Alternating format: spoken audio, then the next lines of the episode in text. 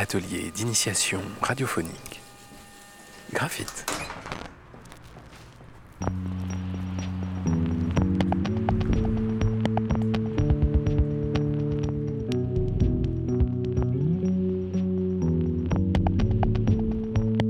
Le 31 janvier 2020, les élèves de la terminale Accueil et Relations clients et usagers du lycée Robert Disnos de Crépy-en-Valois ont rencontré Gwenaëlle Abolivier, journaliste et écrivaine.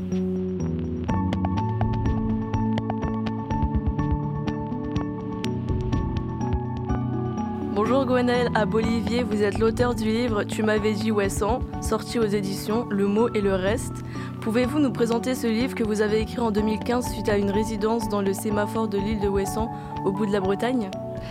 Bonjour, bonjour à toutes et à tous. Euh, oui, ce livre, alors euh, pour le présenter, à vrai dire, il s'agit plus qu'un carnet de voyage, à vrai dire. Hein. C'est vraiment le récit d'une expérience que j'ai tenté d'augmenter d'une dimension littéraire et poétique.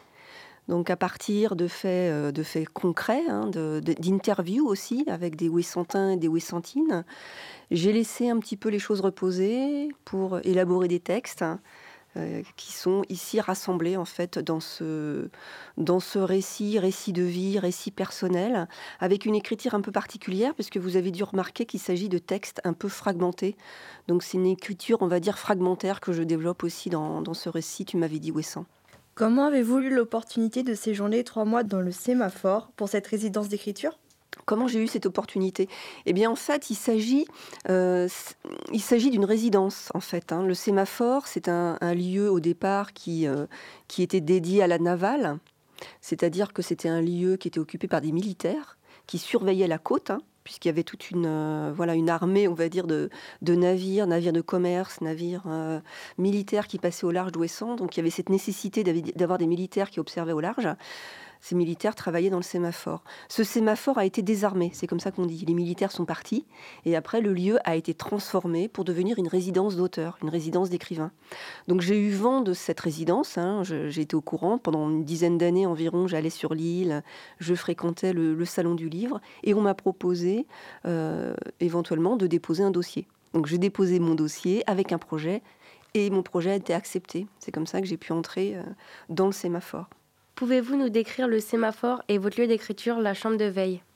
Bonne question, parce que c'est vrai que ce lieu, c'est quand même un lieu assez extraordinaire, euh, face au grand large, face à l'océan, à 25 mètres, on va dire, au-dessus de la mer. C'est un lieu magique, sur trois étages.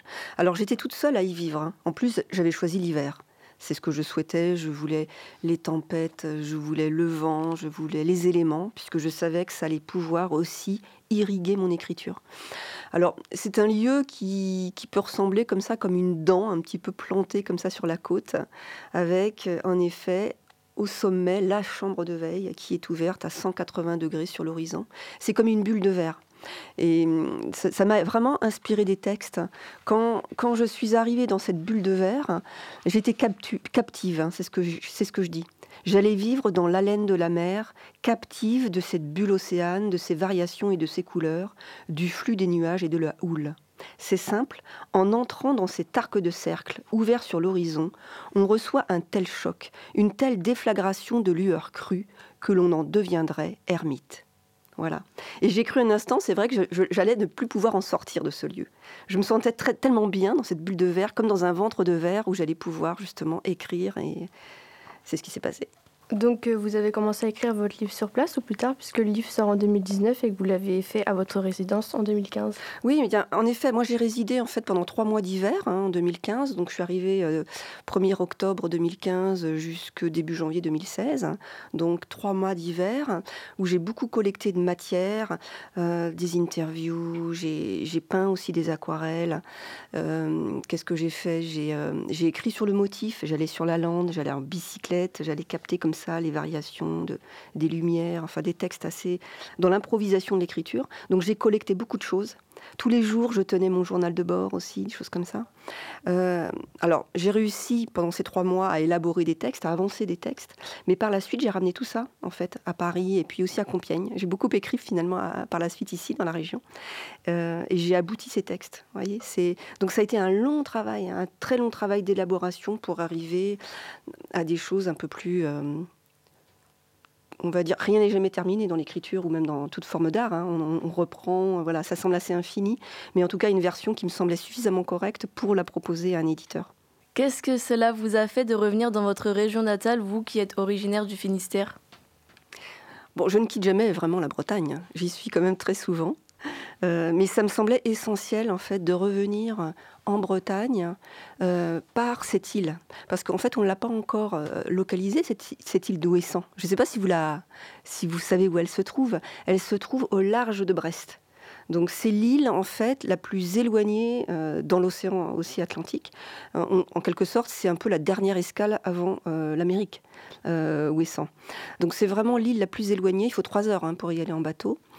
Et c'est l'île du Finistère, en effet, l'île un peu plus sombre, un peu plus, euh, un peu plus sévère comme ça. Et pour moi, c'était important de revenir au pays natal, comme je dis, après 20 ans de grands reportages à, Radio France. Pendant 20 ans, hein, j'ai été grand reporter en fait à, France Inter, et j'ai parcouru le monde, je n'ai cessé de, voyager.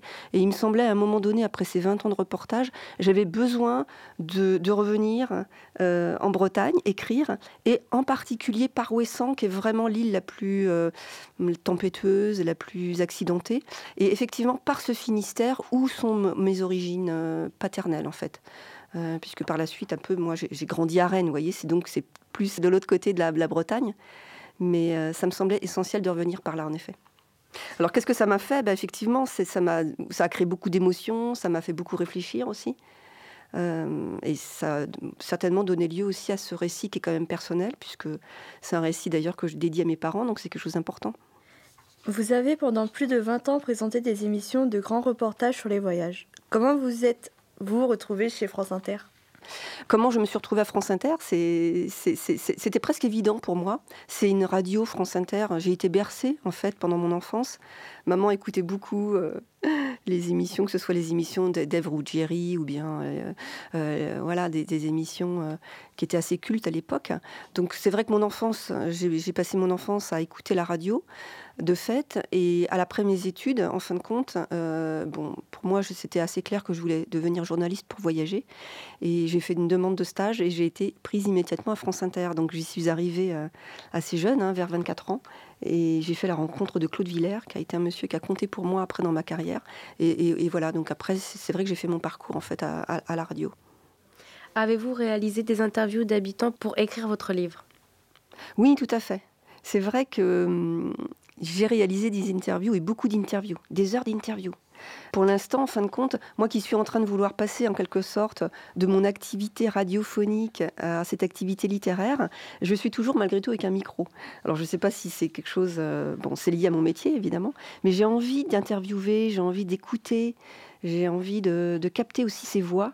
Euh, et toute cette matière sonore, ça va me permettre en fin de compte de d'écrire par la suite je suis obligée pour l'instant, en tout cas, d'en passer par ce filtre.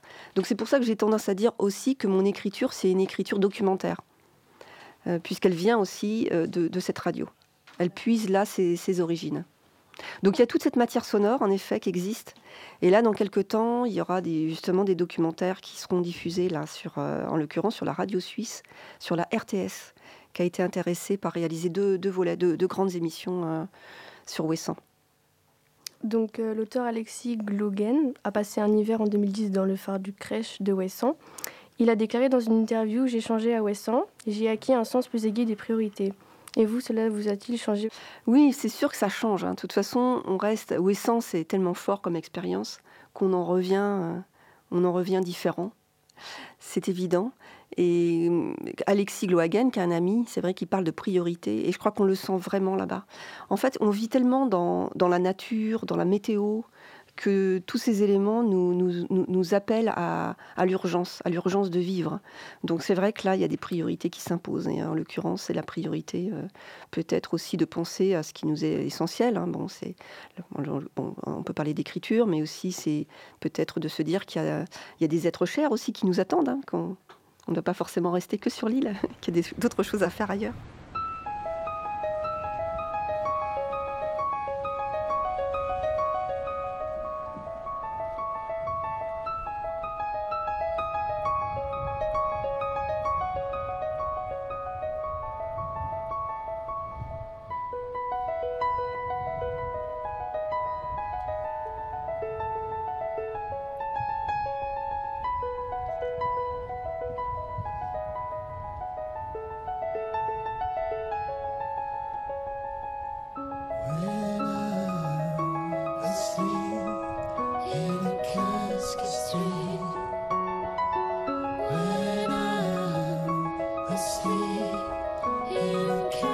the.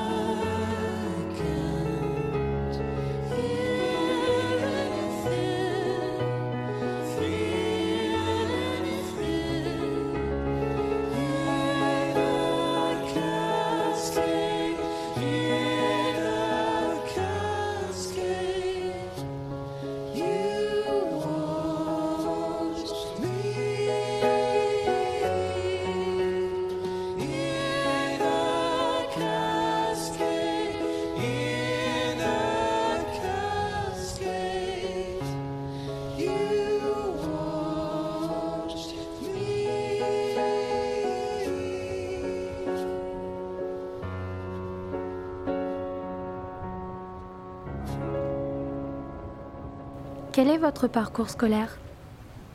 Alors mon parcours scolaire, je pense que c'est un parcours un peu classique en fait. Hein. Euh, je suis allée à l'école, euh, c'était à Rennes, c'est là que j'ai grandi. Euh, donc il y a eu l'école primaire, hein. et puis après le collège, le collège de la Pinckney. Ça, ça, ça vous dit rien, mais enfin c'est un collège qui était plutôt dans la ZUP Sud. Et finalement, je pense que j'ai grandi en effet, j'ai fait mon parcours en zone d'éducation prioritaire. Euh, j'aime bien le dire parce que finalement, euh, moi j'ai grandi dans, un, dans des quartiers qui n'étaient pas non plus ultra forcément favorisés. Euh, donc j'ai fait mon voilà, j'ai fait mon parcours là. Après j'ai fait mon lycée un peu aussi dans le même quartier. Je crois que c'est devenu le lycée Descartes maintenant. voilà, donc j'ai eu mon bac à Rennes. après je suis partie en fac hein, de lettres hein, parce qu'il me semblait que c'était en l'occurrence de langue étrangère appliquée. Euh, j'ai appris l'allemand en fait en première langue, en sixième, et par la suite j'ai appris l'anglais. Quoi. Et euh, les langues, pour moi, c'était important. Je me suis dit que c'était important, en tout cas, de, de maîtriser les langues euh, pour voyager, puisque c'était quand même mon objectif aussi, et de, et de voilà, après de faire du journalisme. donc langue étrangère appliquée, donc j'ai obtenu une maîtrise de d'LEA, c'est comme ça qu'on dit. et en fait, ma dernière année, je suis allée la, la, vivre à Londres. Euh, on parle de Brexit, moi ça me fait mal au cœur parce qu'en fin de compte j'ai quand même passé euh, près d'une année hein, à Londres euh, dans le cadre d'Erasmus, donc de ces, de ces séjours, de ces échanges en fait de fac. donc voilà, ça c'est un petit peu dans les grandes lignes. C'est un petit peu dans les grandes lignes parce que au moment du bac, moi j'ai souhaité faire aussi des stages parce que j'avais envie d'écrire, donc j'ai commencé à faire des premiers stages. J'étais partie faire un stage dans un journal en Allemagne, au Killer, au Killer Nachrichten en l'occurrence, qui était un grand journal, un quotidien euh, à Kiel. Dans, le nord de l'Allemagne. Après, j'avais fait un stage euh, au Courrier de l'Ouest, Donc c'était vraiment la presse écrite. Je cherchais hein, finalement dans quel euh, média j'allais pouvoir euh, m'inscrire. et à la suite de ça, j'ai voulu faire un stage à Radio France. C'est comme ça que j'ai postulé. Qu'est-ce que les voyages vous ont apporté? Ça, c'est une question extrêmement vaste, très très ouverte, comme on dit.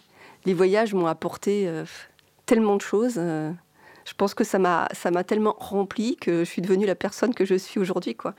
C'était euh, beaucoup beaucoup beaucoup de rencontres, euh, de surtout voir le monde, de voir qu'il faut sortir un peu aussi de, chez soi, sortir les sortir des frontières, abattre les frontières. Enfin, c'est tellement énorme ce que ça m'a apporté. Euh, l'envie de continuer de voyager, en effet.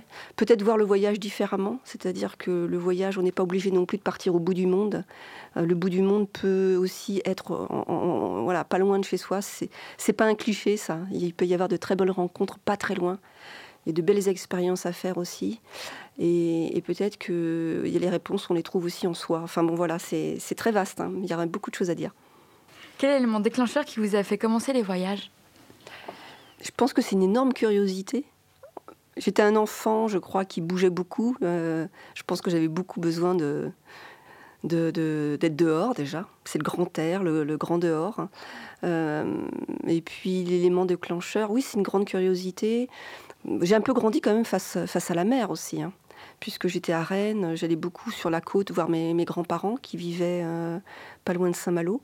Donc j'étais beaucoup sur les plages, beaucoup avec l'horizon. Donc c'est vraiment cette idée aussi d'aller voir au-delà de l'horizon.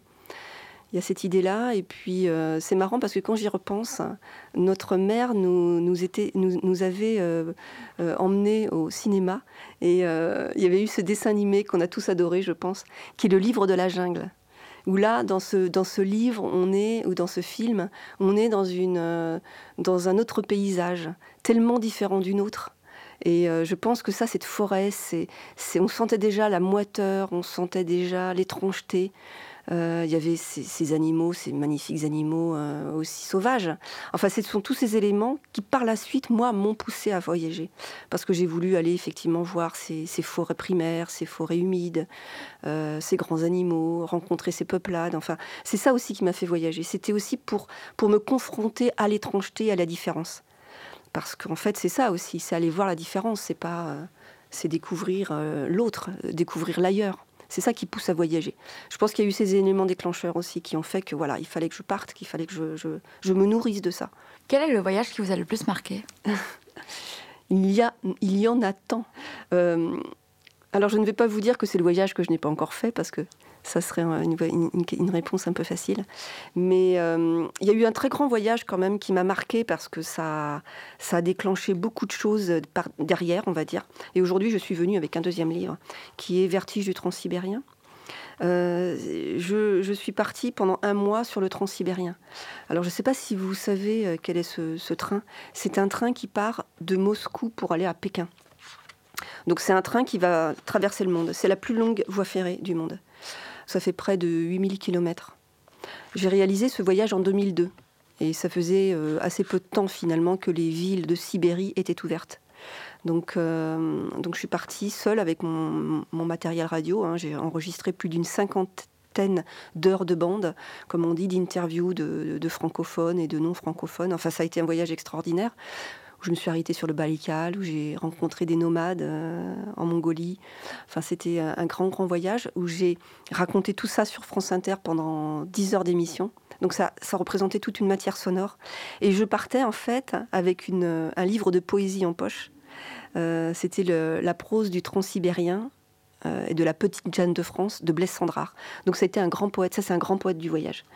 Euh, donc ça, ça, a été un voyage aussi très important pour moi parce que je crois que c'est un voyage qui m'a fait basculer aussi dans la littérature de voyage et dans la littérature et dans la poésie. À la suite de ce voyage, il m'a fallu attendre dix ans pour, pour écrire ce livre qui est en quelque sorte un livre qui m'a fait entrer un peu en littérature, comme on dit. Euh, donc à la suite de ça, j'ai eu euh, envie de poursuivre euh, et d'écrire ce livre sur Ouessant. Donc c'est vraiment quand même le transsibérien, c'est comme un, voyage un peu fondateur. Il y en, eu, avait eu plein d'autres avant. Hein. j'étais allée au Vietnam, j'étais allée dans le Grand Nord aussi, puisque les terres polaires m'attirent. Mais, mais celui-ci, c'est comme, voilà, il s'est passé quelque chose d'autre.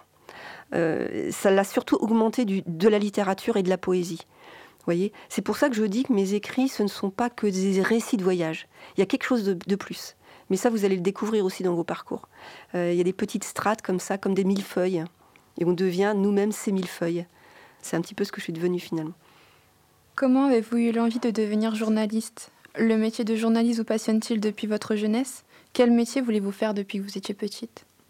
Bah, C'est vrai que le métier de journaliste, ça me semblait le métier le plus, ouvert pour aller vers l'autre pour aller, pour poser des questions. Enfin, non, la curiosité n'est pas un vilain défaut.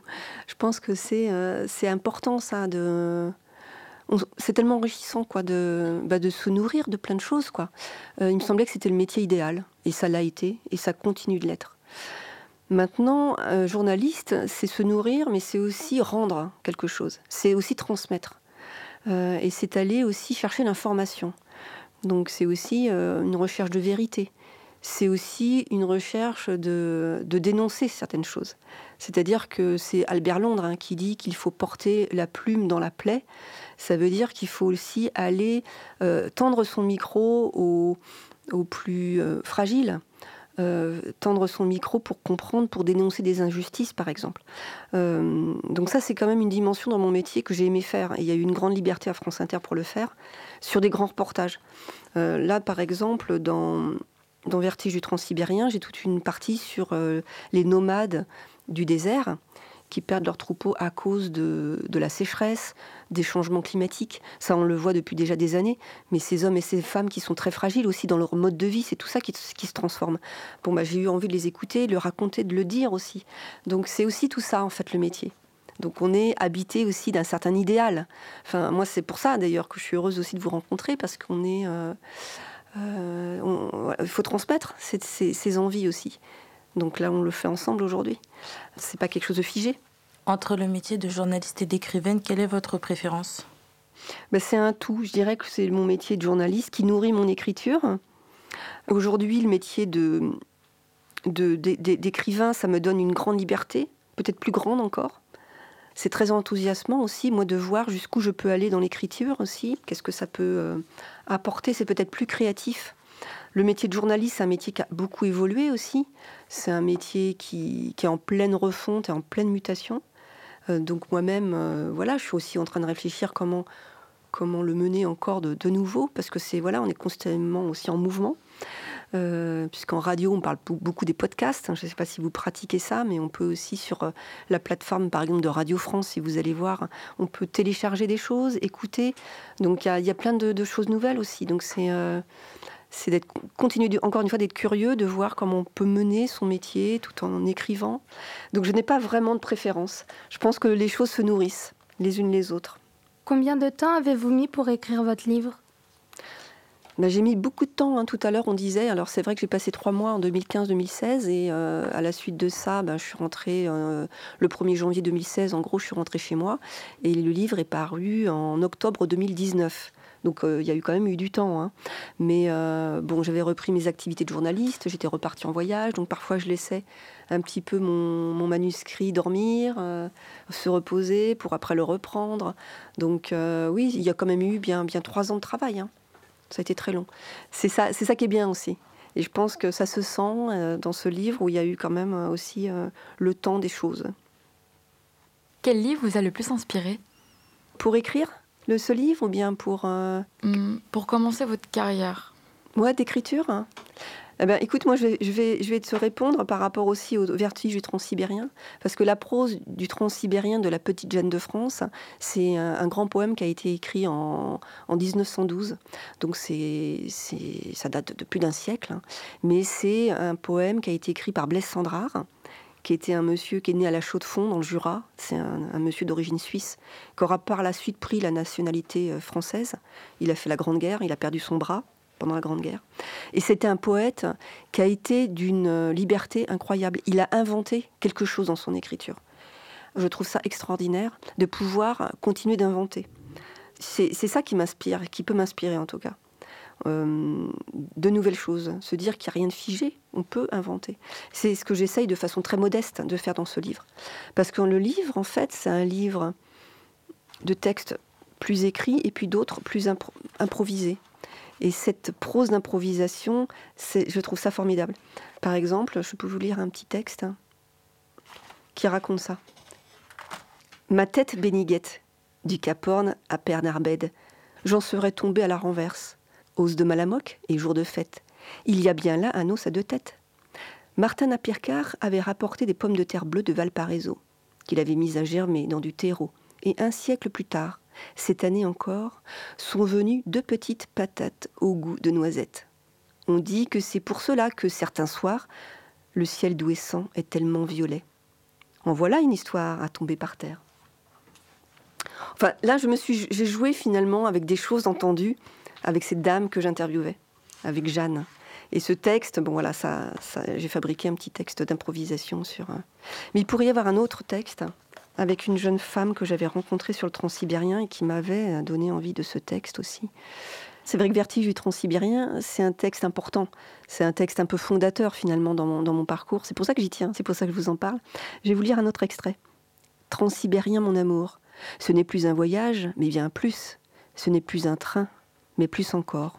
C'est le transsibérien qui a tous les droits et les privilèges et me ramène irrémédiablement à toi, à ce souhait profond de nous deux, à cette envie d'être ensemble dans le même souffle et comme sur cette voie, de regarder dans la même direction.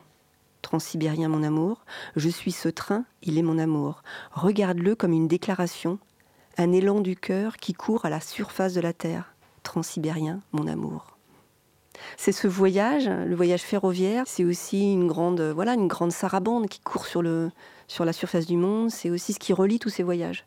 C'est en ça que je me dis que je suis quand même un peu le réceptacle aussi de tous ces voyages. Ce millefeuille dont je parlais.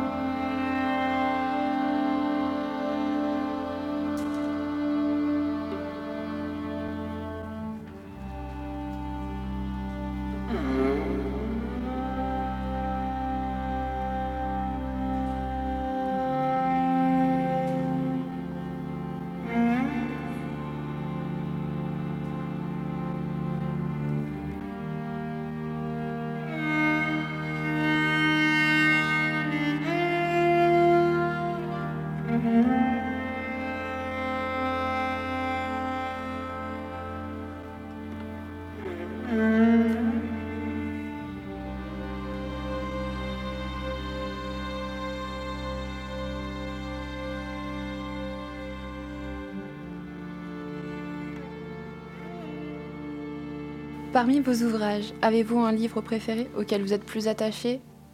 Non, pas particulièrement en fin de compte. Parce que, hum, alors, il y a le livre fondateur, hein, Vertige du transsibérien, on va dire. Euh, avant ça, j'avais réalisé des anthologies de lettres, de correspondance. Et puis, chaque livre, je m'aperçois que c'est comme des petites marches qu'on monte. Euh, donc, on progresse. C'est comme vous dans votre parcours, finalement. Chaque année apporte quelque chose nous apporte, chaque expérience apporte quelque chose, euh, chaque stage que vous allez faire, chaque expérience. Donc on est comme ça et on progresse, on est en devenir, on continue de grandir. Euh, et, donc voilà, donc on est particulièrement, un livre est attaché à une certaine époque finalement. Là, je suis en train de travailler encore à autre chose, qui va m'apporter encore autre chose. Voyez, il y a aussi des livres de jeunesse. Euh, j'y suis attachée parce que je vais rencontrer un public plus jeune. Donc c'est, puis ça tient aussi, c'est lié à une expérience, à une autre expérience. C'est un format tout, quoi. Avez-vous eu des rencontres qui vous ont inspiré pendant vos voyages? Oui, il y a des rencontres plus fortes que d'autres, c'est vrai. Et d'ailleurs, à chaque fois que je partais en voyage, puisque ces voyages pouvaient enfin, durer entre 15, 15 jours ou un mois, à chaque fois j'avais des rencontres fortes. Des rencontres très fortes. Et ce sont des personnes auxquelles je pense, je continue de penser, qui donnent envie de, poursuivre euh, et de continuer d'aller à la rencontre de la, de la différence et puis aussi euh, des personnes qui nous relient en fin de compte. Je peux penser euh, à cette Provonitsa, comme je disais. La Provonitsa, c'est cette dame qui s'occupait de nous dans le train.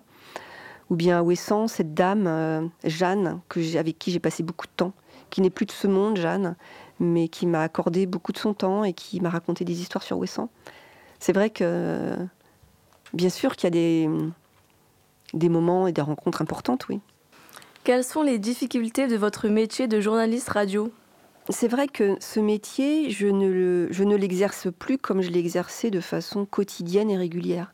Puisque pendant près de 20 ans, j'ai été euh, reporter à France Inter. Donc j'étais attachée à une émission, on va dire, et à plusieurs émissions. Après, j'ai produit mes propres émissions. Donc euh, j'ai passé énormément de temps à, à Radio France. Donc c'était un travail régulier, euh, salarié, etc. Après, je, m'en suis éloignée de cette maison, et pour aussi aller vers l'écriture. Donc aujourd'hui, la difficulté, c'est plus d'être journaliste indépendante et de proposer des piges et que ces piges soient acceptées. Alors, euh, bon, je fais des propositions à une revue, par exemple, la revue, une revue qui s'appelle Armen en Bretagne. Euh, je continue de faire de la radio pour la radio suisse. Le travail de pigiste est beaucoup plus compliqué finalement. Ça donne une liberté, mais en même temps, il faut que les sujets soient acceptés. Donc ça, c'est, euh, ça fait partie des difficultés. Je ne vais pas forcément rentrer dans les difficultés du métier qui sont euh, euh, liées au danger, etc. Puisque moi, parmi mes derniers reportages, enfin juste vous dire, parmi mes derniers reportages que j'ai réalisés en Afrique, par exemple, sur les Touaregs, que ce soit au Mali, au Niger, au Burkina Faso, là, ça devenait dangereux les dernières fois où je suis allée par là. Donc là, par contre, c'était, oui, il y a toute cette, dimension de, des risques qu'on prend lorsqu'on va tendre un micro euh, à des personnes dans des situations complexes. C'est peut-être les plus passionnantes, mais c'est aussi les plus dangereuses. Hein. Il y a toutes ces dimensions, mais je ne sais pas si c'est euh, celle dont on va parler aujourd'hui. Qu'est-ce que tu entends par difficulté du métier? Euh, Par là, j'entends euh, ce, que, ce que vous avez le plus de mal à faire et ce qui vous plaît le moins dans le métier? Dans chaque métier, je pense qu'il y a des choses peut-être qu'on préfère à d'autres. hein. Mais en, en réalité, il n'y a pas vraiment de choses que je n'aime pas faire. Il y a des étapes dans le métier de, prise de contact, d'aller euh, rencontrer des personnes, d'aller chercher l'information, après de la transmettre. Mais je ne vois pas vraiment de difficulté. C'est plus la manière dont le métier s'est réorganisé. C'est-à-dire que c'est un métier qui a beaucoup évolué, comme d'autres métiers. Mais c'est vrai que la révolution numérique, par exemple, ça a révolutionné le métier. Mais je pense que ça a révolutionné tous les métiers. C'est plus ça, il faut savoir s'adapter. Par exemple, c'est vrai qu'on dit que maintenant les réseaux sociaux, c'est une, une vraie révolution pour le métier. On dit que la presse écrite, je ne sais pas si vous êtes des lectrices et des lecteurs de presse écrite, de journaux, euh, c'est pareil, c'est les journaux, euh, on, dit que plus personne réellement lit le, le- journal papier, par exemple. On lit le journal sur une tablette, enfin, c'est toute une économie, donc toute une réorganisation. Ça a des incidences sur le métier aussi. On parle aussi de la crédibilité des journalistes. Est-ce que l'information est crédible? Est-ce que tout ce qu'on lit sur Internet, il faut s'en méfier Bon, il y a tout ça aussi. Ça met en cause les journalistes. Euh, euh, bon, il y a, voilà, c'est plus de cet ordre-là, de finalement qu'est-ce que le, qu'est-ce qu'est le métier Qu'est-ce qu'il est, est devenu Qu'est-ce qu'on peut attendre des journalistes Enfin, c'est plus autour de ces questions les difficultés, il me semble. Combien de voyages avez-vous fait en tant que journaliste? Je les compte plus ou je les compte pas, mais je pense qu'il y en a eu, mais je je sais pas. Si je devais peut-être, en- je sais pas, jusqu'à peut-être 80, 100, je sais pas. C'est énorme. Et il y en a-t-il un qui vous a le plus euh, impressionné ou auquel euh, vous avez vraiment apprécié ce que vous avez découvert ou? Tous en quelque sorte, puisqu'à chaque fois j'allais vers des nouveautés. Hein. C'est pas forcément les voyages les plus lointains, mais bon, il y a des endroits, par exemple, où j'aurais en- envie aujourd'hui de, de retourner, retourner voir, hein, retourner euh, voir les situations, c'est sûr. hein. Poursuivre aussi les histoires avec des personnes que j'ai laissées sur place. Mais hum, oui, chaque voyage apporte son sa nouveauté, son chaque voyage était intéressant dans un sens. Vous avez beaucoup travaillé sur le thème des voyages. Aujourd'hui, souhaiteriez-vous traiter d'un autre sujet? Alors c'est vrai que j'ai traité du voyage, c'est aussi, c'est-à-dire que je suis partie en voyage pour traiter de certains sujets. Quand je suis partie en Inde, par exemple, euh, j'ai fait tout un sujet sur les femmes, les femmes en Inde, sur la prostitution en Inde. Quand je suis partie au Spitzberg, j'ai traité aussi des mines là-bas, des mineurs. Il y a des mineurs au Spitzberg. Donc c'est vraiment le voyage qui m'a fait partir, mais pour amener des sujets qui n'étaient pas forcément liés au voyage. hein. Donc euh, continuer de voyager, oui, sur le thème du voyage, par contre, ce qui pourrait être intéressant, c'est peut-être de réfléchir à comment voyager autrement. Sur le voyage immédiat, ne pas forcément partir très loin, mais le voyage restreint. C'est plus ces questions-là. Je me sens toujours quand même un peu les fourmis dans, les jambes, comme on dit, avec toujours l'envie de repartir et toujours l'envie d'aller euh, voir un petit peu au-delà, au-delà de l'horizon. C'est quoi euh, le prochain voyage que vous aimeriez faire? Euh, le prochain voyage, le prochain voyage, euh, il y en a, y en a quand même beaucoup, c'est vrai. Euh, j'ai envie d'aller vers, vers des endroits que je ne connais pas. Et en l'occurrence, j'étais en train de réfléchir à peut-être aller faire un voyage sur des îles du Nord, qui sont soit les îles Shetland, ou bien les îles Féroé. C'est des îles qui sont comme ça au nord aussi, qui appartiennent en partie, en tout cas, il y a un lien avec le Danemark. Donc c'est les îles, euh, c'est des îles assez méconnues, assez sauvages. J'aimerais bien aller par là. J'aimerais bien aller en... Mais en même temps, j'aime beaucoup la marche à pied. Et là, il y a, il y a quelques temps, j'ai traversé, bon, euh, je, suis, partie faire une grande randonnée à travers la France. Et, euh, j'aimerais bien aussi ça, continuer de marcher sur des territoires assez loin des grands, des, grandes routes, quoi, finalement. Dans les campagnes, dans les villages assez reculés. Ça, j'aime bien aussi. Pour vous, est-ce que tout le monde peut écrire, même s'ils n'ont pas forcément les études adaptées? Bien sûr que tout le monde peut écrire. Ça, c'est une très bonne question. Et moi, je vous incite justement à écrire. L'écriture euh, n'est pas réservée. C'est une fausse idée, en tout cas. Peut-être que certains veulent nous le faire croire, mais non. Je pense que. Euh, et l'écriture, je dirais même qu'elle ne nécessite pas forcément de faire des études. L'écriture, on sent qu'on a envie d'écrire on peut se mettre en condition d'écrire, mais voilà, elle est euh, accessible à tout à chacun. On, a tous ça potentiellement en nous.